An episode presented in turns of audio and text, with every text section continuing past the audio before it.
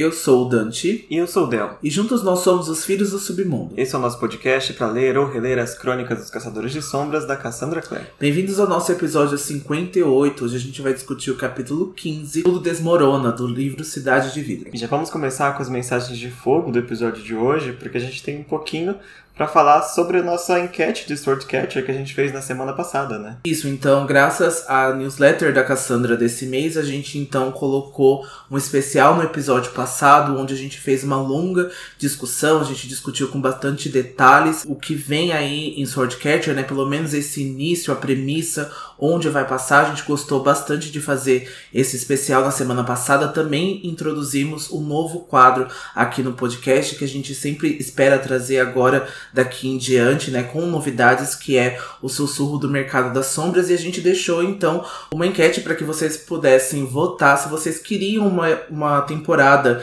especial de Swordcatcher e lembrando que eu acho que a gente não falou no episódio passado, essa temporada vai aí coincidir junto com a temporada de instrumentos mortais. Muitas pessoas ficaram com dúvida, queria que a gente fizesse após a gente acabar os livros de instrumentos mortais ou até mesmo votaram para que não acontecesse a temporada, mas então vai acontecer em paralelo, tá? A gente não vai parar de ler Instrumentos Mortais, Artifício das Trevas, a gente não vai parar aqui a nossa série principal, que é As Crônicas dos Caçadores de Sombras. A gente quer fazer então uma temporada especial aí de Swordcatcher, mas que vai ocorrer em paralelo, então vai ter aí dois episódios por semana, no caso. Exatamente, vai ser mais ou menos na época que a gente tiver no quinto livro de Instrumentos Mortais, ou talvez no último livro de Peças Infernais, depende de quando lançar. Mas é isso, a gente planeja fazer ela de forma paralela, com dois episódios por semana, um Swordcatcher e um dos Caçadores de Sombras. E a gente agradece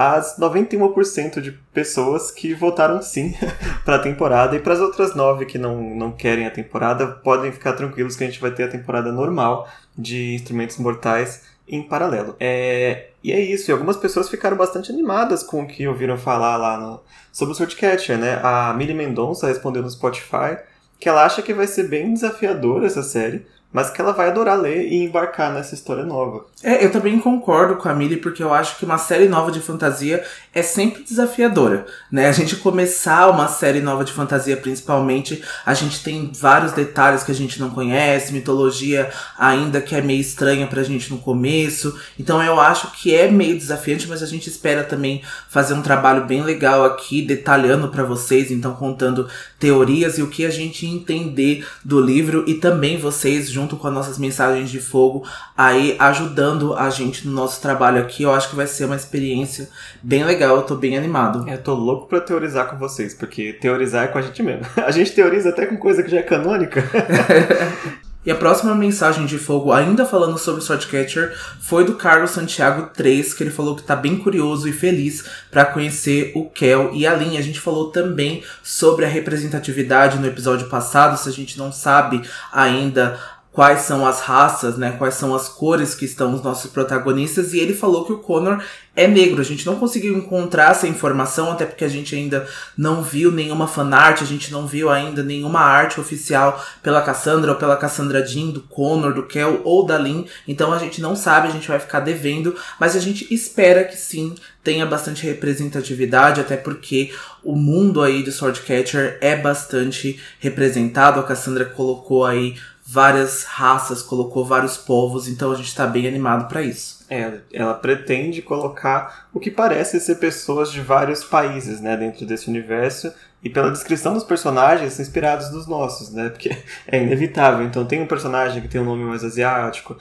tem os Ashkar, que são da mitologia judaica, né, e tem essa, pelo menos a sonoridade ali me dá essa impressão do seu Oriente Médio, não sei de que país, ela tá se inspirando, mas a gente espera que sim, porque é, a gente já falou várias vezes, né, que principalmente pro início da série dos Caçadores pecou um pouco nesse, nesse quesito, mas quem sabe é algo que agora vai estar tá um pouco mais bem representado, né. E se você quer deixar uma mensagem de fogo pra gente, é só seguir a gente no Instagram, arroba Filhos do Submundo, e no nosso Twitter, arroba Filhos, underline Submundo, e também no card do episódio a gente sempre vai deixar um espaço para vocês poderem falar com a gente, responder enquetes, responder perguntas etc. Vai estar lá no nosso card. Esse episódio de hoje também vai ter uma pergunta para vocês responderem. Então, só descer ali no Spotify que vocês vão encontrar. E a gente também tem um grupo no Facebook e um servidor no Discord. Todos os links estão na bio do nosso Instagram, que o Del falou, é arroba Filhos do Submundo. É isso aí, segue a gente lá. E vamos para os sussurros do mercado das sombras dessa semana, que é uma notícia bem agridoce. A gente teve uma notícia bem chata de mais um adiamento de Chain of Thorns, oficialmente confirmado pela Cassandra e ao mesmo tempo a boa notícia de ter uma data específica para lançamento e mais algumas informações que a Cassandra deu com relação ao lançamento e à produção desse livro. Então ela trouxe a, o tapa e deu um beijinho ao mesmo tempo. Foi, foi um beijo bem agridoce, porque a nova data de publicação então ficou para 31 de janeiro de 2023. Lembrando que Chain of Thorns estava previsto para ser lançado em novembro agora de 2022. Não tinha uma data específica, mas a Cassandra tinha dito que seria no final do ano, né? Então a gente não vai ter agora em 2022, então ficou para 31 de janeiro de 2023. Então mais um ano aí, mais de um ano esperando a conclusão do último livro de As Últimas Horas, que a gente tá aqui ansiosamente esperando, ainda mais porque a gente é muito fã dessa saga, dentro dessa trilogia da Cassandra, então a gente ficou aí realmente bem triste, mas tem um motivo por trás, porque durante a pandemia do Covid-19, né? A gente passou dois anos, então, aí, dentro dessa pandemia, infelizmente, a gente perdeu muitas pessoas e a gente também perdeu muito material de obra-prima, né? Inclusive para poder fazer papel e para poder fazer tinta. Então, tá sofrendo o mercado editorial americano e europeu, tá sofrendo muito aí com a falta de material de obra-prima para a publicação dos livros, né? A gente também viu que a Sarah J. Maas aí, que lançou o Trono de Vidro, a Kotar e agora Crescent City, que é a mais nova série dela, ela também confirmou que o terceiro livro da série vai atrasar alguns meses por falta de material de obra-prima para poder publicar os livros, para poder aí imprimir os livros. Não é só elas duas, mas a gente vai ver aí, já está vendo alguns autores e autoras anunciando seus adiamentos, porque além da escassez de material, a Cassandra diz que a fila de impressão nas editoras está bem grande, né? Ficou bastante coisa que estava sendo segurada por causa do Covid, agora começou a sair uma atrás da outra e travou a fila. E a Cassandra disse também na, no e-mail que ela deu uma forçada na equipe dela para eles darem uma data para ela de publicação que ela não fosse mudar novamente. Então, dá uma data precisa, né? Que agora é 31 de janeiro. Mesmo que eles deram uma expectativa para ela de adiamento de até seis meses. Ela falou: não vou adiar tanto tempo, não. Pode arranjar uma data para mim aí. E ela conseguiu para dois, quase três meses depois do que ela estava planejando. Mas ela disse que a gente não vai ficar absolutamente sem nada até janeiro do ano que vem, né? Isso mesmo, porque a Cassandra vai tentar então revelar a capa de Chain of Thorns agora em maio. Ela não deu nenhuma data específica também, mas ela colocou aí em maio, que é esperado pra gente poder ver a capa e a primeira edição do livro, que é a edição de colecionador. E essas primeiras edições virão com uma capa reversa, com a arte da Charlie Bowater, que ela também fez as cartas de tarô de corrente de ferro. E a Cassandra tá planejando mostrar até lá as novas cartas de personagens, então a gente tá bem ansioso aí para esse mês de maio, porque a gente vai ter a revelação então da capa, da capa reversa, e a gente também vai ter aí quase que confirmado novas cartas de tarô com os personagens que ficaram faltando aí em Chain of Iron. Ah, eu pensei que poderia ser as cartas das flores também. Não tenho certeza agora, porque ela falou cartas, né? Mas vamos ver, carta que vier a gente tá no lucro já.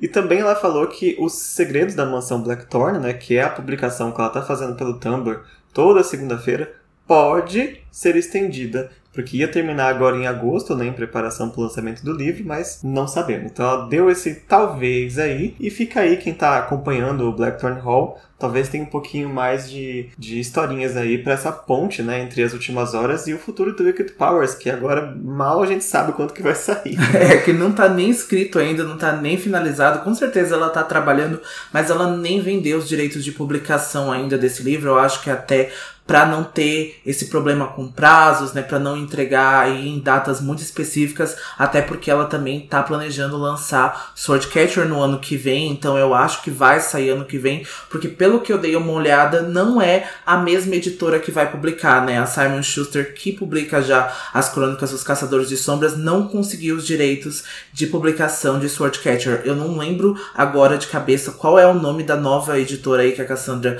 vai publicar Swordcatcher, mas não não é a mesma que detém os direitos das Crônicas dos Caçadores. E falando em direitos, a gente também não tem confirmação de quando a Galera Record vai trazer o Corrente de Espinhos para cá. Se vai ser simultâneo ou não. Quando chegar mais perto, quem sabe a gente tem alguma informação. E o último sussurro que a gente tem para hoje é só para comunicar que para que os fãs da série Shadowhunters tem uma surpresa bem legal em forma de podcast também, né? Isso, esse cast que já foi lançado aí pela atriz Catherine McNamara e o Dominic Sherwood, que fizeram a Clary e o Jace em Shadowhunters lá pela Freeform, que acabou, acho que foi em 2018, né? Eles então agora retornam com esse podcast que se chama Return to the Shadows, onde eles vão contar bastidores, eles vão receber aí convidados que também acho que foram atores e diretores, o pessoal da equipe de Shadowhunters para contar sobre os bastidores, sobre as curiosidades e aí é mais uma um revival aí da série que eu acho que todo mundo pede, né? Quem é fã da série fica sempre usando a hashtag aí para renovar, para trazer mais uma temporada de Shadowhunters. Então tem aí uma alternativa aí para poder matar a, a saudade do cast. Exatamente. Eles estão aí já no quarto episódio, eles estão assistindo um episódio é, por vez, e eu tô aproveitando né, essa, esse podcast para eu assistir a série que eu nunca consigo acabar, e agora eu vou assistir com o comentário dos atores. Então, para quem gosta aí, tem esse podcast paralelo ao nosso. Não deixem de ouvir o nosso sobre os livros para ouvir sobre a série, senão eu vou buscar vocês na cama de vocês. o único ponto negativo é que o podcast está somente em inglês, então para quem tiver aí conhecimento da língua inglesa vai poder acompanhar. Por enquanto eu não, não vi notícias sobre tradução, sobre legenda. Espero que saia, mas do jeito que os fãs são, tenho certeza que logo vai sair alguma legendinha aí. Sim, até porque o Dominic é britânico, então ele fala em britânico.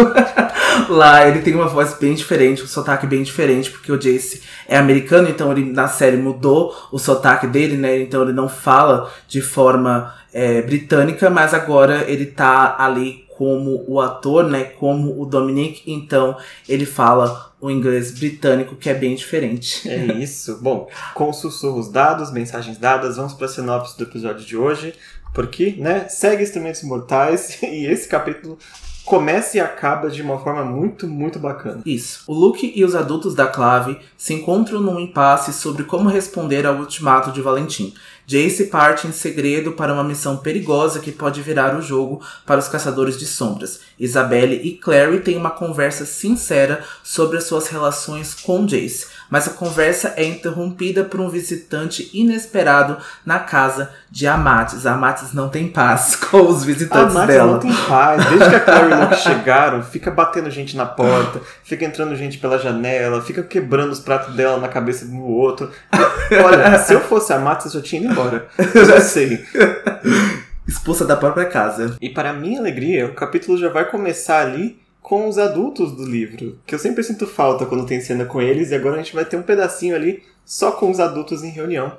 O Luke passou boa parte da noite ali, lá no Salão dos Acordos, e o Salão dos Acordos tem um teto de vidro, ele conseguia ver a lua dali. E a lua tá quase cheia, então o Luke tá com os sentidos dele já começando a ficar mais aflorados ele tá ouvindo muito mais e sentindo muito mais cheiros. E o cheiro que ele tá sentindo agora é o cheiro de medo e de dúvida. Ele tá preocupado também com o bando dele lá na Floresta Blossom, de tá esperando notícias dele, porque ele veio ali, né, para o Salão dos Acordos para tentar chegar num acordo, como o nome do salão já diz, para que os caçadores e os membros do submundo possam lutar juntos contra o Valentim, mas ele está tendo um problema político muito sério ali, de o real impasse de como agir, e já há divisões dentro da clave de gente que apoia o que ele diz, gente que apoia com ressalvas e gente que é totalmente contra, como a gente já esperava, pelo menos do cônsul, né? E o grupo que está ali com ele, pelo menos disposto a ouvir, além da Amatis, né, da irmã dele, é, já desperta ele desse devaneio que ele tá tendo ali, né, preocupado com tudo. E quem tá ao redor dele são os Penhallow, a Dia e o Patrick, os Lightwood, os Ravenscar, que são velhos conhecidos do Luke, né? Todo, todo esse grupo. E tem também algumas pessoas que não eram tão familiares dele, mas que também resolveram pelo menos ouvir o Luke, né? Isso. Além dessas famílias conhecidas, estão os de Monte Verde, que eles governam então o Instituto de Lisboa. E a gente aproveita para deixar um abraço aí aos nossos primos de Portugal, porque a gente tem bastante ouvintes lá em Portugal. E quem tá junto também é o Nassim Chedri, que é o líder do Instituto de Mumbai. E falando um pouquinho aqui das vestes, né, do Nassim, ele tá vestindo aí uma prata no sari dele que tá incomodando bastante o look, né? Então a gente vê que o look tá aí com sentidos mais aguçados, como o Del mesmo disse. E a Marise, o Luke não esperava que a Marise e o Robert estivessem ali, mas eles concordaram imediatamente com a reunião. E a tristeza deixou o humor da Marise mais ácido do que o habitual. Isso o Luke consegue sentir aí sem sentidos aguçados ou não, mas a gente até entende que é perfeitamente normal após aí o enterro do Max, então ela nem conseguiu ficar de luto pelo filho dela sem que já tivesse outra reunião, sem que já tivesse o Valentim aí nas costas deles, né, para eles resolverem isso. E eles estão tentando discutir qual é o próximo passo a ser tomado. É, e esse grupo tá com ideias bem divergentes, né? Porque a gente vai ver os Lightwood com muito sangue nos olhos, obviamente, pelo filho, enquanto os Monte Verde estão até assim com vontade de aceitar o acordo do Valentim. Não por concordar com ele, mas meio que se a gente não aceitar vai todo mundo morrer, sabe? Então o que, que eu vou fazer? Já os Penhallow estão um pouco mais nessa. Vamos fazer alguma coisa, sabe? Independente do que eles estão dispostos a ouvir todos. E a Dia é a primeira a se manifestar ali depois dessa intervenção né, da, da Marise, sobre o que, que eles vão fazer, vamos decidir logo. E o Luke para um momento ali para se lembrar da, da época em que o Patrick fugiu, né, para poder se casar com a Dia, né, que foi um belo de um escândalo já na época, e ali ele agradece pelo Patrick ser essa pessoa que não gosta de obedecer regras. E é talvez por esse maior fato do Patrick estar ali agora, né, contra a, a liderança da Clave, digamos assim, conversando com o Lobo para poder resolver o que tem que fazer, sabe? Se ele achar que é o certo, é o que ele vai fazer. Parece um pouquinho também com a filha dele, né? Parece bastante com a Aline, né, que não gosta de receber aí regra de ninguém, ela também, né, sobre ameaça, ela faz realmente o que ela quer e eu acho que é bem legal a gente ver esses traços aí de rebeldia que mesmo com esse ultimato, mesmo que seja em perigo, né, o Patrick vai tomar essa decisão aí pelo que ele acredita. Então isso é muito legal e a gente também vê aí um pouquinho mais da personalidade da Dia que ficou um pouco para trás, né? A gente viu muito pouco além dessa história do casamento dos dois, esse escândalo e que eles não fizeram parte do ciclo, né? Então a gente sabe muito pouco sobre eles, então é bem legal a gente ter um pouquinho de background desses personagens. É, pelo menos agora, né? Depois vai ter mais dia aí pra gente discutir. Mas qual que é o grande impasse aqui?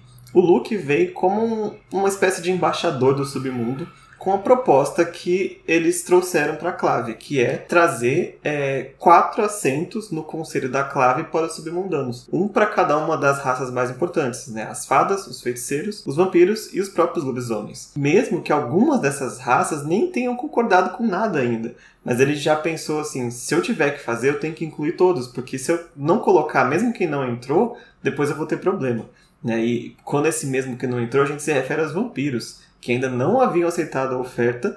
Né? O próprio Luke também não prometeu nada para eles, mas né, deixou a proposta em aberto. Vou deixar uma cadeira aqui para eles caso a Clave aceite, porque se lá na frente a gente fizer e eles não tiverem, vai ter uma grande treta aqui, né? Exatamente, até porque quem tá no lugar do grande chefe aí do líder dos vampiros é o Rafael, mas é a Camille que tem que decidir se ela vai querer esse assento ou não. E eu acho que é bem legal o Luke pensar nesses quatro assentos aí, um respectivo para cada um do ser do submundo, porque é muito difícil outro ser resolver um problema que às vezes pode ser, por exemplo, que é dos vampiros e as fadas podem pensar outra coisa totalmente diferente, pode decidir votar para uma coisa que elas nem entendem. Então eu acho que isso faz aí parte de uma democracia bem legal que o Luke tá pensando aí em colocar na clave, e apesar de ter essa, essa resistência, né? Eu acho que a clave não vai aceitar isso tão fácil. É, você falou muito bem, porque é mais ou menos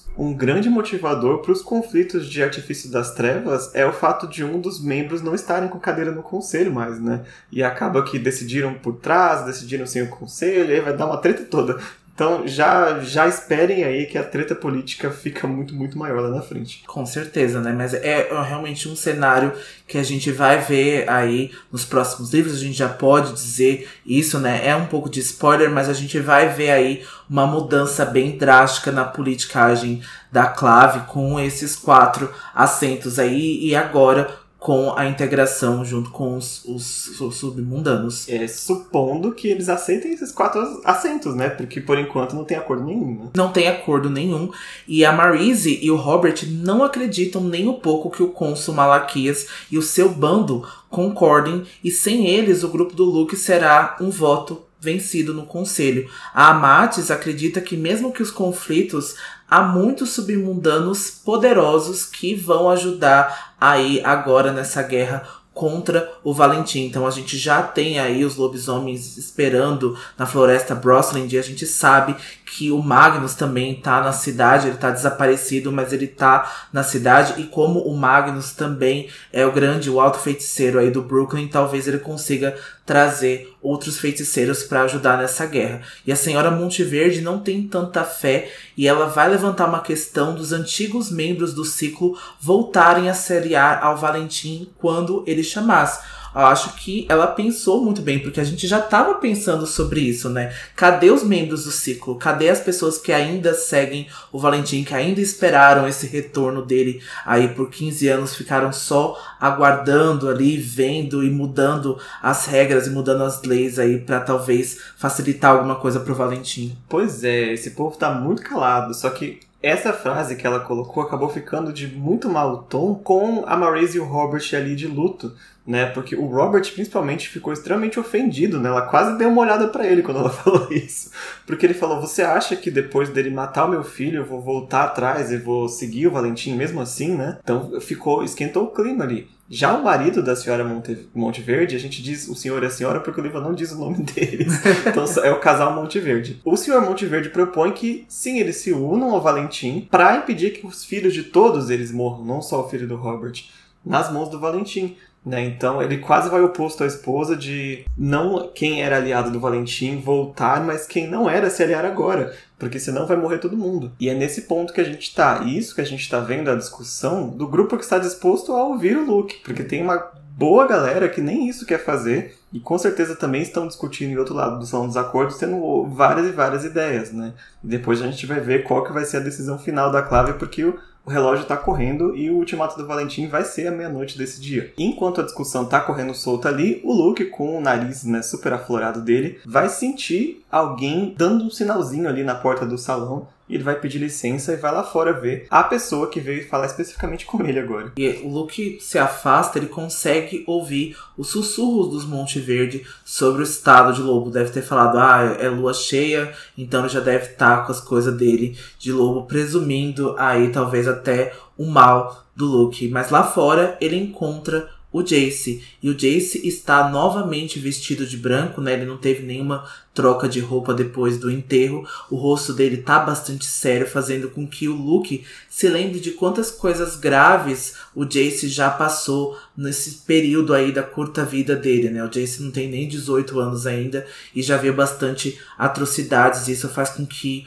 o Luke é, sinta isso, né? E o Jace havia saído de fininho do quarto da Clary, porque eu acho que tem uns dois capítulos que a gente viu que os dois passaram a noite juntos, né? Os dois dormiram então juntos, só dormiram, tá? É bom a gente enfatizar isso. Eles passaram essa noite dormindo e o, o Jace então sai do quarto para encontrar com o Luke e o Luke acaba admitindo pro Jace quando o Jace pergunta sobre como que tá o progresso com os caçadores de sombras, que tem muito pouco progresso, né? Eles não decidiram nada ainda e tá bem difícil de tomar uma decisão. É isso, porque por mais que eles não queiram de fato se render ao Valentim, tá tendo muita relutância, principalmente com essa questão da aliança com o submundo, né? E se eles não é, cederem as cadeiras no conselho, o submundo também não vai aceitar ajudar os caçadores né? Mesmo assim, o que ele conseguiu? Que todos os submundanos que ele conseguisse invocar ficassem ali no portão do crepúsculo, né? ali nas, nas fronteiras da cidade de Alicante. E caso a clave decida a aceitar a ajuda deles, eles vão entrar na cidade e ajudar, ou então eles simplesmente vão embora ali da porta mesmo e deixar os caçadores por conta própria. Então, ó, tá aqui para vocês. Vocês vão aceitar ou não vão? Na verdade, o Luke tá contando que a visão do exército do submundo pode ajudar os cidadãos em Idris a serem lembrados de quanto eles estão e eles são vulneráveis, além de poder também desestabilizar o Valentim, né? Do Valentim ver esse montante de submundanos e ficar de alguma forma desestabilizado, mas a gente sabe que ele vai ficar com mais ódio ainda dos caçadores de sombras terem aceitado essa ajuda aí dos submundanos. E o Jace precisa contar algo pro Luke e ele precisa, né? Ele pede que seja segredo entre os dois, né? O Luke é a pessoa no comando de verdade pro Jace naquele lugar, mesmo que o Luke não acredite nisso. E ele também confia que ele será capaz de explicar para Clary por que o Jace precisa fazer o que ele fará agora. Então o Jace confia bastante no Luke e acho que esse é mais um voto dessa confiança que ele tem nele. É, e vai ser recíproco, né? O Jace diz que ele sabe agora como encontrar o Sebastian e ele vai atrás dele e vai seguir o Sebastian até conseguir chegar no Valentim. Como ele vai fazer isso? Lá no livro passado, quando ele ficou, entre aspas, preso no apartamento do Magnus, né? Porque ele não passou nem um dia lá. o Magnus estava usando um feitiço de rastreamento no Anel Morgenstern para tentar encontrar o Valentim, né? A gente sabe que não encontrou porque ele estava no meio do mar, lá no navio, todo protegido. Mas o Jace observou o feitiço e percebeu que eram simplesmente símbolos. Então Jace também consegue fazer esses símbolos agora em um objeto que ele encontrou do Sebastian. Que objeto é esse? Um fiapo de tecido ensopado com sangue de Sebastian. Aquele objeto que a gente viu que ele pegou da, do bracinho da Clary lá e saiu todo sorridente, né? ele conseguiu perceber que havia sangue do Sebastian ali e ele poderia usar para rastrear. Luke vai tentar impedir o Jace de ir atrás do Valentim, mas ambos sabem que isso nunca aconteceria, né? O Jace nunca seria parado por ninguém, eu acho, de encontrar o Valentim. O Jace diz que não está bancando o herói, apesar do Luke achar isso, e o Luke vai lembrar ele, né, de como é ter 17 anos e pensar que tem o poder de salvar o mundo e toda a responsabilidade em suas costas. O Jace vai lembrar que não há nada comum de um garoto de 17 anos nele, e o que ele pretende fazer não é impossível. Ele diz que o plano do Luke é bom e que isso não vai permitir que todos sejam esmagados pelo Valentim, mas ele não vai ser pego de surpresa. Eu acho que com o Jace lá, ele vai ter pelo menos esse catch aí de pegar o Valentim e dar uma surpresa nele. Mas pro Jace pegar ele despercebido, ele tem que agarrar qualquer chance que tiver para eles poderem derrotar o Valentim. Mesmo que seja aí, aí atrás do Sebastian, como se o Valentim não tivesse esperando que o Jace fosse atrás dele, sabe? O Jace acha que ele é imprevisível, mas ele não é.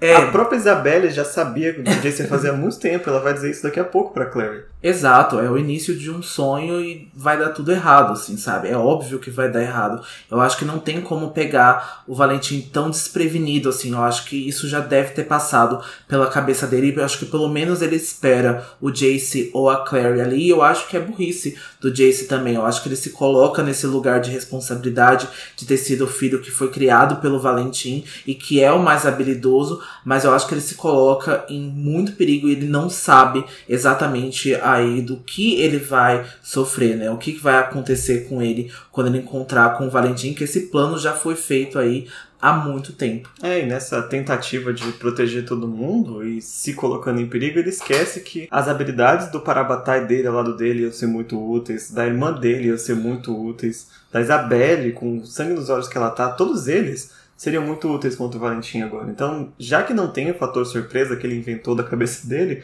seria muito bom se pelo menos fossem todos juntos, né? Mas não é o que vai acontecer, ou pelo menos não é o que ele planeja. E é o que o Luke tenta botar na cabecinha dele, né? Que mesmo que seja verdade, que você seja o único que pode pegar o Valentim desprevenido, é demais esperar isso de uma pessoa só, mesmo do, do Jace, sabe? Mas o Jace não, eu sou o único que consegue fazer isso aqui e eu vou fazer. Pelo menos, é, pro Jace, ele é o, o, a única pessoa que o Valentim permitiria que se aproximasse dele, isso até fisicamente falando, né? Não sei mais sobre isso também, porque o Valentim viu o Jace lá no navio, né? E sabe o que, que o Jace não vai mais se aliar com ele de forma nenhuma. Eu, se eu fosse Valentim, não deixaria. E vendo essa cena, a gente vai ver o Luke olhando pro Jace ali com a esperança de ver um pouco da Jocelyn no, no próprio Jace, né? Mas a única coisa que ele vê é o próprio Jace, como ele descreve. Ele não conseguiu ver nada da, da mulher que ele conhece há tanto tempo, né? Porque aquele, se a gente lembrar, é o filho da mulher que ele ama, né? A gente às vezes esquece porque eles quase não se encontram, né? Mas quando tem esses diálogos cheios de respeito, acho que vem muito dessa coisa por trás, né? O Jace falando com o pai da irmã dele e o Luke falando com o filho da mulher que ele ama, além de tudo, né? Mas ele vai perguntar pro Jace, tudo bem, você vai, mas se você for, você tem coragem de matar o seu próprio pai, porque não adianta você ir sem ter certeza que você é capaz disso. Você ir até lá, se sacrificar e chegar na hora H você não ter a força de fazer o que precisa fazer, que é algo muito difícil. Que não adianta você simplesmente falar, ah, eu vou matar você, e não ter essa capacidade, né? Esse sangue frio de fazer isso. Exatamente, até porque se a gente olhar num passado não tão longo assim, eles não tiveram coragem de matar o Rod. E o Rod não tinha nenhum parentesco sanguíneo com nenhum deles ali, nem com o Alec e nem com o Jace. Era aí o tutor deles, né? Então fez parte da criação deles, mas não tinha nenhum laço sanguíneo. Então será que o Jace teria essa coragem? Será que ele conseguiria viver com a morte do pai dele sobre as mãos dele? Então, é, isso é uma pergunta bastante pertinente que eu acho que o Jace deveria estar pensando sobre isso, deveria estar se perguntando também. É, eu acho muito bom o Luke estar nessa posição, né? De eu entendo o que você precisa fazer, mas eu preciso que você saiba algumas coisas que só alguém com experiência pode dizer. Né? O Luke já combateu, ele fala, eu lembro que ia ter 17 anos, ele tá lembrando dos acordos, né? Da primeira vez que o Valentim atacou, e ele e a Jocelyn que foram os líderes, digamos assim, daquele, daquele levante, né? Então ele sabe o quão custoso é fazer aquilo, né? E para ele era matar o melhor amigo, digamos assim. E ele né, não, não conseguiu, não foi por falta de tentativa, mas ele não conseguiu. Mas pro Jace, ele não tem dúvidas que ele vai conseguir fazer isso. O Valentim fez dele o que ele é hoje, e o Jace odeia ele por isso. E o Luke diz que, independentemente de como o Jace foi criado, ele nunca cedeu totalmente à criação do Valentim. Isso é muito verdade, né? Porque o Jace poderia ser uma pessoa muito mais psicopata e muito mais agressiva com essa criação do Valentim, a gente sabe que ele não é. E o Jace pede para que ele não conte aos Lightwood, para que os Lightwood não culpe o Luke por isso, por não ter impedido eles, porque ele sabe que essa relação ali entre o Luke e os Lightwood é bastante fina, então qualquer coisa aí pode estremecer e pode piorar a situação deles. Ele já havia deixado, o Jace conta que já havia deixado bilhete para os pais, ele só avisou o Luke para que ele soubesse, enquanto o Luke lutava em outro lugar, o Jace estaria com o plano B, que esse é o plano que ele estaria com o Valentim. E o Luke aproveita, né, aí para abrir um pouco mais da emoção e falar que se o Valentim não fosse o Valentim, ele teria orgulho do Jace, como ele é, como, né, como o Jace se porta hoje em dia. O Jace vai acabar se despedindo, né, do Luke com um Avate que vale, e ele acaba saindo e o Luke torce para que isso não seja um adeus de verdade. E aí quando o sol começa a nascer ali, então a gente sabe que eles passaram um período, o Luke diz pro Jace que ele lembra alguém que ele conheceu há muito tempo. E o Jace vai achar que ele está se referindo de novo ao Valentim, mas a gente sabe que não é. E a gente ficou com uma dúvida aqui de quem ele estava se referindo. A gente não pode falar quem é exatamente, mas a gente acaba deduzindo quando a gente conhece toda a história do Jace. É, apesar de ter uma teoria que a gente pode falar que pode ser a Jocelyn, né? como ele estava procurando o rosto da Jocelyn antes, de repente agora com a atitude ele fala: Nossa, agora eu tô vendo um pouco da Jocelyn ali. Mas fica aí a teoria de quem ele tá vendo quando a gente puder falar sobre tudo isso. Agora, uma polêmicazinha. Eu, eu, no lugar do Luke, eu teria entregue ele pros Nightwood. Porque assim, eu me coloco no lugar dos Nightwood de ter outro filho partindo para morrer, sabe? E eu não ter feito nada para impedir. Eu concordo, eu concordo. Mesmo que os Lightwood fossem me odiar, mesmo que eles me culpassem por alguma coisa que acontecesse ao Jace, eu acho que eu não conseguiria lidar com alguma coisa que tivesse acontecido de ruim com o Jace e eu, ter é, essa informação e não ter contado para ninguém. Então eu com certeza diria pro Lightwood, não nesse primeiro momento, não imediatamente agora, mas se eu me preocupasse com o Jace, se eu visse alguma coisa fugir ali do controle, eu já contaria sim. É, eu contaria agora. não deixava nem um Jace ir. mas porque se eu contasse depois, eu acho que os Lightwood iam sair da, da batalha para correr atrás do Jace e ia morrer todo mundo. É, Mas é. o Luke tem ah, os motivos dele. O Luke já foi um lutador, um combatente também, um rebelde, né? Então acho que ele ali subiu o espírito de rebelde de alguém que, sabe, não vai, não vai parar, sabe? Mesmo que os Lightwood tentassem pedir, o Jace ia dar um jeito de fazer de qualquer jeito. Então já que não dá pra parar, vai, vai, vai, filho. Bom, agora a gente vai para a segunda e última cena desse capítulo, que é as cenas com a Clary. E a Clary vai acordar sozinha na cama porque o Jace saiu de fininho durante a noite. já tava bem tarde, então, tipo assim, já deve ser quase meio-dia. A Clary apagou completamente. E foi um sono sem pesadelos, de tão pesado que foi, porque a coitada tava precisando já, né? E tão confortável que foi estar do lado do Jace, eu acho também. Então por isso que ela se sentiu tão segura e não teve nenhum pesadelo. Exatamente. E quando ela acordou, ela encontrou um bilhete na cabeceira da cama, junto com a correntinha que o Jace usava no pescoço e que ficava amarrado o anel Morgenstern. Com a corrente tá o próprio anel. E no bilhete está escrito: Apesar de tudo, não posso suportar a ideia de ver esse anel perdido para sempre. Não mais do que posso suportar deixá-la para sempre. E ainda que eu não tenha escolha quanto a uma dessas coisas, ao menos posso fazer algo em relação a outra. A Clary lê o restante da carta completamente chocada e ela começa a entender o porquê que o Jace havia dito e feito tudo o que fez na noite passada, né? Quando ele se declarou para ela, disse que amava ela, que eles passaram essa noite juntos, que para o Jace, então, eles nunca mais conseguiriam se ver novamente. Então a Claire vai descer para a cozinha da Matis, acho que até para poder pensar melhor a respeito sobre essa carta, mas ela vai encontrar a Isabelle assassinando panquecas ali. A Isabelle voltou com o Simon para a casa da Matis e a Matis está na cozinha também encostada na bancada e a Claire vai ficar chocada por a Matis deixar a Isabelle cozinhar, né, dentro da casa dela, mas a Matis vai dizer que não liga porque até ela própria não cozinha nada, então ela tá aproveitando aí para poder comer uma comida diferente, não conhecendo a comida da Isabelle, né, não tendo conhecimento sobre porque a Claire vai lembrar muito bem daquela sopa que ela fez. Dramática, é melhor você não saber cozinhar do que cozinhar como a Isabelle. Se fosse a Matis, eu ficava quietinha. e aí a Matis diz que a Isabelle e o Simon chegaram juntos. E a Claire já liga ali um mais um igual a dois. Ah, tá, chegaram juntos. Logo, o Simon passou a noite inteira com a Isabelle fazendo sabe-se lá o quê, porque isso o livro não descreve. e a Claire pede para falar a sós com a Isabelle, ela tá bem séria, né? E aí o Simon já vai entender que não é momento deles ali, ele vai chamar a Matis pra mostrar as fotinhas do Luke bebê enquanto as duas conversam. Quando a Claire pede para conversar com a Isabelle, a Isabelle pensa que a conversa seria sobre o Simon, mas a Claire logo mostra o bilhete que o Jace deixou para ela e a Isabelle se pergunta se deveria mesmo estar lendo uma carta tão pessoal, porque o Jace vai dizer ainda sobre a noite passada, né? A gente não sabe o que, que o Jace revelou aí nessa carta, mas o pânico que a Clary sentiu impediu de se preocupar com isso. Então ela tá mostrando para Isabelle até para poder tomar uma atitude aí para talvez ir atrás do Jace. E a Isabelle já havia pensado que o Jace faria algo assim. A Claire vai ficar até chocada, né, por a Isabelle saber disso e não tomar nenhuma atitude. Mas a Isabelle vai explicar que desde que o Sebastian desapareceu, encontrar ele era o assunto do momento tanto para Isabelle quanto para o Jace. Ela sabia que se o Jace encontrasse alguma coisa, correria logo atrás dele sem pensar, mas ela pensou que ele deveria ter levado o Alec junto. Ela pensou que os dois iriam ali como para a batalha, atrás, ir atrás do Sebastian, né? E a gente sabe que o Jace foi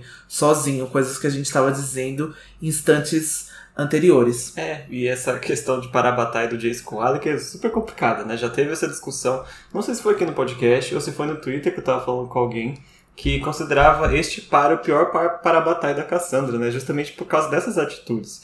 Mas, né, para mim é questão de primeira escrita, primeiro, primeiro laço para a batalha escrito, a Cassandra não tinha, não tinha Will e Jen ainda pra gente comparar, nossa, isso é um para batalha. Então tava bom desse jeito assim, sabe? É, não, tinha, tinha, não tinha Amy Julian, não tinha também Cordelia e Lucy não tinha ninguém, assim. Depois a gente viu que isso foi. Foi até mesmo aqui no podcast que a gente discutiu isso, que a gente até se referiu a Cordelia e a Lucy serem melhores para batalhas do que o Alec e o Jace. E a Lucy e a Cordelia ainda estão treinando para serem para batalhas, né? Elas nem fizeram as marcas, nem o ritual ainda de passagem para ser para batalha e já são melhores para batalhas do que o Jace e o Alec. Aprende aí, Jace. Bom, voltando aqui, a Clary esperava que, contando pra Isabelle, ela já fizesse algum plano para eles irem atrás do Jace, sabe? Imediatamente, o negócio é urgente. Mas a Isabelle está muito calma. Por quê? Ela sabe que não tem como achar o Jace agora. Ela não tem como rastrear o Sebastian, não tem como rastrear o Jace, não tem como adivinhar. Não adianta sair por aí aleatoriamente procurando o Jace na floresta, né? E a Claire vai ficar cada vez mais irritada com essa aparente calma da Isabelle, né? Mesmo que talvez é, ele não possa enfrentar o Valentim sozinho, a Isabelle entende que ele deve ter os próprios motivos para querer ter ido e ela não quer se, se intrometer, digamos assim, né? Ela tá num, numa postura bem fine, tá muito tranquila. Eu não sei o quanto disso é ainda reflexo do luto, né, pelo Max, ou quanto é simplesmente o fato dela entender muito bem o Jace para não, igual o Luke, sabe? Que compreendeu que ele tinha que ir e não vai intervir. Só que a Isabelle tá muito mais calma do que o Luke tava, né? Pode ser um misto de muitas coisas, né? Muito do da Isabelle ser uma caçadora de sombras, então ela ter uma visão totalmente diferente da Clarice sobre guerra e sobre perspectiva de batalha. Então ela entende, né? Porque talvez ela faria a mesma coisa se fosse com ela. Ela também quer ir atrás do Sebastian. Se fosse com ela, se fosse o pai dela, eu tenho certeza que a Isabelle também tomaria alguma atitude parecida com a do Jace. Eu acho que também no que se refere ao luto que a Isabelle está sentindo, talvez isso tenha deixado ela meio insensível para algumas coisas. Eu uso essa palavra insensível no melhor sentido da palavra, não que a Isabelle não fosse empática o suficiente, não que ela não entendesse sobre isso, mas eu acho que a dor do luto para ela está tão grande nesse momento, está tão difícil de lidar com isso que qualquer outra coisa parece menor para ela, parece bem mais um problema mundano, vamos assim se dizer, né? Um problema banal e ela não entende porque a Clary tá insistindo tanto nisso e que a Clary tem essa posição e as duas vão ter uma discussão bem difícil durante esses próximos parágrafos. Exatamente, porque a Clary vai pensar justamente isso né? Que você não tá ligando pro seu irmão, sabe? Você se preocupou com o Max, não vai se preocupar com o Jace. E quando ela fala isso, aí ela já fala imediatamente, ela percebe que burrada que ela falou. E aí a gente vai entender mais por que, que a Isabelle tá desse jeito, né? Ela vai dizer que os caçadores de sombras, eles estão sempre preparados para o combate. Eles estão em guerra a vida inteira deles. E o Max era só um garotinho, sabe? Ele não era um soldado que foi combater na guerra e morreu. Então não tem como comparar o Jace indo, talvez, para morrer agora com a morte do Max né? Se eles combaterem o Valentim, óbvio, estão todos preparados para combater e para morrer, inclusive, se eles acharem que a causa vale a pena. Essa é a cultura dos caçadores de sombras. E eu consigo enxergar que nesse momento ela está concentrando também a dor dela, mas a concentração na guerra que vem aí. Sabe? Todo mundo aqui em Idris vai morrer, tá? Todo mundo, ninguém tá em segurança. Então, por que, que eu vou me desesperar por causa dessa uma pessoa, por mais que ela goste do Jace? Se, eu, se ela se desesperar por ele agora, ela pode pôr em risco ela própria e a família, quem tá aqui. Então, ela tá concentrada ali no modo combate mesmo, foco total na estratégia, porque é o que é o que há, sabe? Isso pode ser tanto a, a frieza de uma guerreira com a irmã em luto que se concentrou em alguma coisa para que não, sabe, é uma, uma distração, como ela própria disse no episódio passado, né? Tá concentrada em algo que não deixa essas emoções, essa preocupação é, estragar, né, a, a, o modo guerreira dela. Então, algo que a Clary não entende agora, eu acho que a Clary nunca vai entender até acabar esse livro. Porque ela não, não tem o passado de guerra que, que esses meninos têm até agora, né? Não tem, é muito difícil a Isabelle deixar essa parte irmã, essa parte consciência familiar, deixar isso em prol dessa guerra e colocar somente esse manto de caçador de sombras e colocar ali em prol com a sua própria vida, com a vida da própria família para poder resolver isso. Então é uma consciência que a gente não tem, a gente pode até não entender o porquê que a Isabelle toma esse tipo de resposta para Clary, né? Dar esse tipo de resposta para ela, porque parece realmente muito insensível, mas em momentos como esse, eu acho que também faz parte você deixar essa persona de lado que é muito mais emotiva, que vai muito mais pro coração e pensar numa coisa muito mais estratégica, muito mais cerebral. Eu não discordo da Isabelle, apesar de ser muito difícil de ler isso e apesar de saber que quando bater a consciência de quando essa guerra eventualmente acabar, isso vai voltar para ela, isso vai retornar e aí ela vai sentir talvez de uma maneira mais forte e vai ser dificultoso passar por isso tudo. Com certeza, não é, não é fácil, né? Ter essa atitude, às vezes, às vezes é escolha e às vezes é só uma resposta, né? E a gente viu nesse mesmo capítulo a mãe e o pai dela na mesma situação, sabe? Concentrados ali no plano de guerra, eles enterraram o filho hoje de manhã e à noite eles já estão pensando como que vai ser o combate. Então, essa é a vida do caçador de sombras. A Clary expõe e sabe que o Valentim não vai poupar o Jace se achar necessário. A Isabelle diz que sentiria falta do Jace pelo resto da vida, mas a Clary não entende se o Jace fracassar, eles não, eles não passarão mais de uma semana vivos. É isso que a gente já estava comentando ali, porque quando o Valentim deu esse ultimato, ele falou: ou vocês estão ao meu lado vocês estão contra mim e vocês irão morrer. A Clary não entende o que se passa na mente de quem vive eternamente em guerra e quem é esse povo combatente como os caçadores de sombras. Ela conta, a Isabelle vai dizer que não é apenas pelo fato da Clary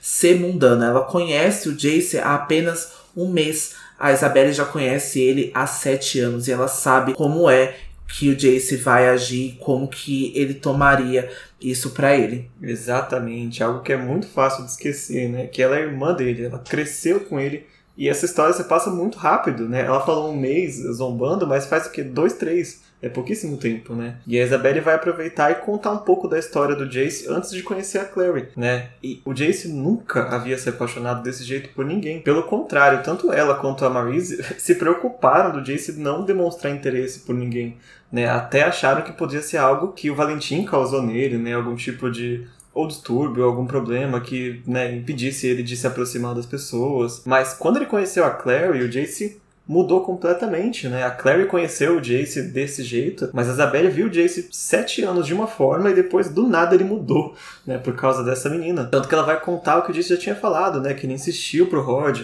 para ele ser a pessoa que fosse lá buscar a Clary lá no bar para trazer para o instituto. E ela até dá um exemplo de como foi incrível para Clary passar a enxergar o mundo das sombras.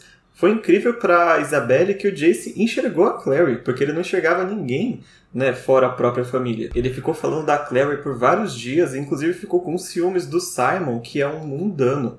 Então a gente viu essas coisas acontecendo do ponto de vista da Clary e parecia normal, né?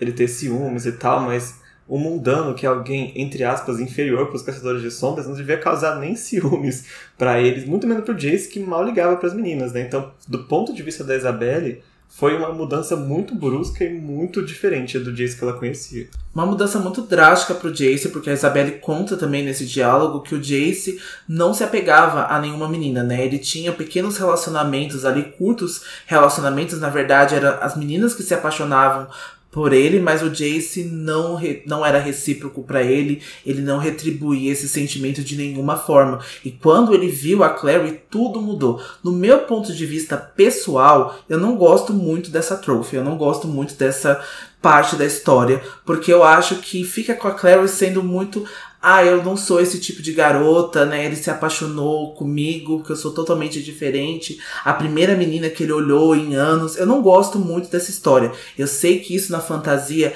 é muito repetido, isso vai acontecer principalmente em livros jovens adultos, mas eu não gosto muito dessa parte da história, assim, sabe? Pessoalmente eu, mas eu gosto muito da forma como o Jace demonstra esse carinho para Clary. Eu gosto muito olhando do passado dele, como que o Valentim foi né, é, ensinando o Jace a agir, ensinando o Jace a lidar com os sentimentos, eu gosto muito que ele consegue transferir isso, ele consegue reconhecer esse sentimento com a Clary, consegue tratar ela de uma forma bonita, quando ele quer, né? Quando ele não dá uma patada nela, quando ele não a, acaba deixando ela se sentindo um lixo, é muito bonito a forma como ele trata ela. É, os trancos e barrancos desse relacionamento, é difícil. Isabelle vai se referir ao Hotel do Norte, ela vai se referir todas as vezes que o Jace agiu, né, em prol da Clary, que se colocou em perigo por ela, e ela vai falar que quando descobriu que os dois eram irmãos, que ela pensou que o Jace de alguma forma superaria esse relacionamento, superaria essa paixão, mas a gente sabe que daí em diante foi ladeira abaixo, né? Que a gente sabe que o Jace se colocou cada vez mais em perigo e para Isabelle ele tá se colocando em perigo agora por conta da Clary por causa da Clary, né? Porque a partir desse momento ela passou a detestar a Clary e detestar vê-la, porque cada vez que o Jace encontrava com a Clary era como abrir novamente uma ferida não cicatrizada e o Jace acabava agindo de uma forma estranha, o Jace acabava sendo aí perigoso para si próprio, ele acabava sendo aí perigoso para as outras pessoas, então a Isabelle começou a detestar esses momentos juntos com a Clary. E a Isabelle diz que não odeia a Clary e se fosse possível, se tudo isso fosse diferente, ela não desejaria alguém melhor para ficar ao lado do Jace, mas ela espera que a Clary entenda que quando tudo isso acabar, quando essa guerra acabar, e se no caso eles vencerem, ela pensa que os pais dela podem ir embora num lugar bem longe da Clary. Eu não te odeio, mas eu quero ficar bem longe de você. é, mas é quase tipo, não é nada pessoal, mas você fere meu irmão toda vez que você aparece na frente dele. Por isso eu não quero você perto de mim nem dele. Basicamente isso, né? Não é a, como a gente falou, né, o livro não tem essa rivalidade feminina por si própria, pelos ciúmes de serem duas meninas, mas é porque ela está ferindo o irmão dela, né? E a Claire é quase a irmã dela também, se a gente for pensar nessa confusão toda aqui de sangue. mas é, é, basicamente isso, e ela está sendo assim muito é, é um pouco até cruel dizer isso agora, né? Mas ela precisa que a Claire entenda o, o peso do que ela causa no Jace né? E é por isso que ele partiu. Ela tá tentando explicar pra Clary por que, que ele foi e por que, que ela entende, sabe? Só a Clary não consegue enxergar do ponto de vista nem do Jace nem da própria Isabelle. Acho que você foi muito preciso nessa colocação agora, nessa frase, porque eu acho que a Clary não tem noção do peso que ela causa nas pessoas. Inclusive no Jace, no Simon, ela não tem noção do quanto ela coloca, coloca essas pessoas em perigo. Mas eu também entendo do ponto de vista do Jace que ele tá se colocando ali por uma coisa pessoal. Ele tá indo resolver uma situação, ele tá indo resolver uma dívida, entre aspas, de vida com o Valentim por ele, sem levar em consideração a vida da Clary. Então eu acho que a Isabelle não tá olhando do ângulo total, assim. Acho que também não tem como ela saber desse ângulo que a gente tem aqui por entender a história de todos eles, por entender essas direções que eles vão tomando. Então, não acho que culpar a Clary por todas as coisas ruins que vão acontecer com o Jace ou que já aconteceram seja justo. Então, eu acho que a Isabelle foi de forma injusta com ela agora, mas eu entendo muito dos pontos de vista principalmente quando ela se refere ao do morte, principalmente quando ela se refere a todas as vezes que o Jace se colocou em perigo por conta da Clary, todas as vezes que o Jace agiu de uma maneira diferente, que o Jace se mostrou machucado pela Clary. Então eu acho muito justo ela estar tá preocupada com ele e como irmã não gostar de ver o Jace sofrendo, não gostar. Acho que no Alec ela também sentiria a mesma coisa. Então eu acho que a Isabelle vai mostrar isso, ela vai mostrar esses contentamentos e descontentamentos descontentamentos com as relações do Alec, com a vida que ele toma, muito na, nessa medida também. Então eu acho que faz muito parte, mas eu acho que a gente só queria colocar todos os ângulos aqui e não só colocar a culpa na Clary, mas eu acho que ela precisou dessa conversa, ela precisou desse puxão de orelha para entender o peso que ela faz, né? Eu acho que é todo protagonista deveria ter uma conversa dessa para entender que o mundo sim gira ao redor dele, mas que ele tem que tomar cuidado com as coisas que ele coloca para as pessoas. É quase o inverso, né, do que o Jace estava falando, né, que quando ele brigou com a Claire, ela fala o mundo não gira em torno de você, e ele fala normalmente gira, né, mas é quase isso, e a Claire é o contrário, né, gira em torno dela e ela às vezes não percebe. Então eles têm que ter esse, esse equilíbrio dos dois protagonistas que não observam bem o mundo ao seu redor. mas é é engraçado como essa conversa vai terminando. A Claire e a Isabelle estão quase sentadas ali na mesa de bar ali da, da cozinha da Mats, chorando as duas pelo Jace. é bem assim, afogando as mágoas. E a Isabelle termina dizendo que falou tudo isso porque a Claire fica insinuando para ela que ela não quer proteger o Jace, né? Mas não é exatamente isso. Ela tá dizendo para Claire parar de fingir que ela é coadjuvante dessa história, que ela não tem um papel central e que tudo que ela faz reflete no Jace e na família da Isabelle. E ela conclui dizendo que o motivo dela achar que o Jace fez o que fez agora é porque ela sempre percebeu, vindo do Jace, essa atitude de achar que havia algo de errado com ele. Né? Primeiro pela criação que ele teve pelo Valentim, E agora a Isabelle não sabe, né? Mas tem a questão do sangue demoníaco também. O Jace demonstra que ele sente que há algo errado nele e que não teria problema ele se sacrificar, arriscar a própria vida, porque ele não encontra felicidade independente do que ele faça, né? No momento que ele encontrou felicidade, ele mesmo disse para Clary, eles descobriram que eram irmãos e aí acabou o negócio. Então toda vez que ele está se recuperando de alguma coisa, ele toma um baque e descobre que né, a família dele não era a família dele, e a, a irmã é a pessoa que ele está apaixonada, e ele tem sangue de demônio no corpo, e agora ele vai se sacrificar meio como que eu não tenho nada a perder, sabe? Estou cansado de procurar a felicidade e não encontrar. Então é meio esse, esse sentimento que a Isabelle deduz ser o real motivo de estar indo, né? Tipo, que, o gatilho, na verdade, né? Os motivos são todos esses que a gente falou, mas o que engatilhou de fato é essa sensação de não ter nada a perder, digamos assim. E quem estava ouvindo essa conversa toda atrás da parede era o Simon. E ele diz que tudo isso não é só culpa da Clary e que a Isabelle sim conhece o Jace a vida toda, mas ele também conhece a Clary a vida inteira e ele sabe o quanto a Clary tá sofrendo com isso tudo e que o Jace não é o único. Então a Clary começa a revelar o real motivo do Jace ter partido, a descoberta do seu sangue demoníaco lá na mansão Wayland. Então a Clary estava preparada para contar sobre o Ituriel, sobre o anjo, sobre os experimentos e acho que seria muito legal se as duas tivessem essa conversa. Mas antes que ela possa terminar a primeira frase, alguém bate na porta. E a Mats, que tinha ficado para fora, atendeu a porta e quando ela entra na cozinha com a pessoa que veio, né, visitar ela, ela tá com uma expressão assustada e é dito que é a mesma expressão que ela teve quando ela encontrou o Luke né, e a Clary na, na porta da casa dela alguns dias atrás. E ela anuncia que tinha chegado alguém ali na casa para ver a Clary. E quando entra, entra uma mulher assim magra, vestida de caçadora de sombras. A Clary começa a olhar ela meio de baixo para cima assim, e ela não reconhece quem é até ela bater o olho no olho da mulher e ver que é a mãe dela que bateu na porta. Jocelyn Fairchild está acordada. Acabou o sono. Acabou, finalmente retornou aquela que era mais esperada.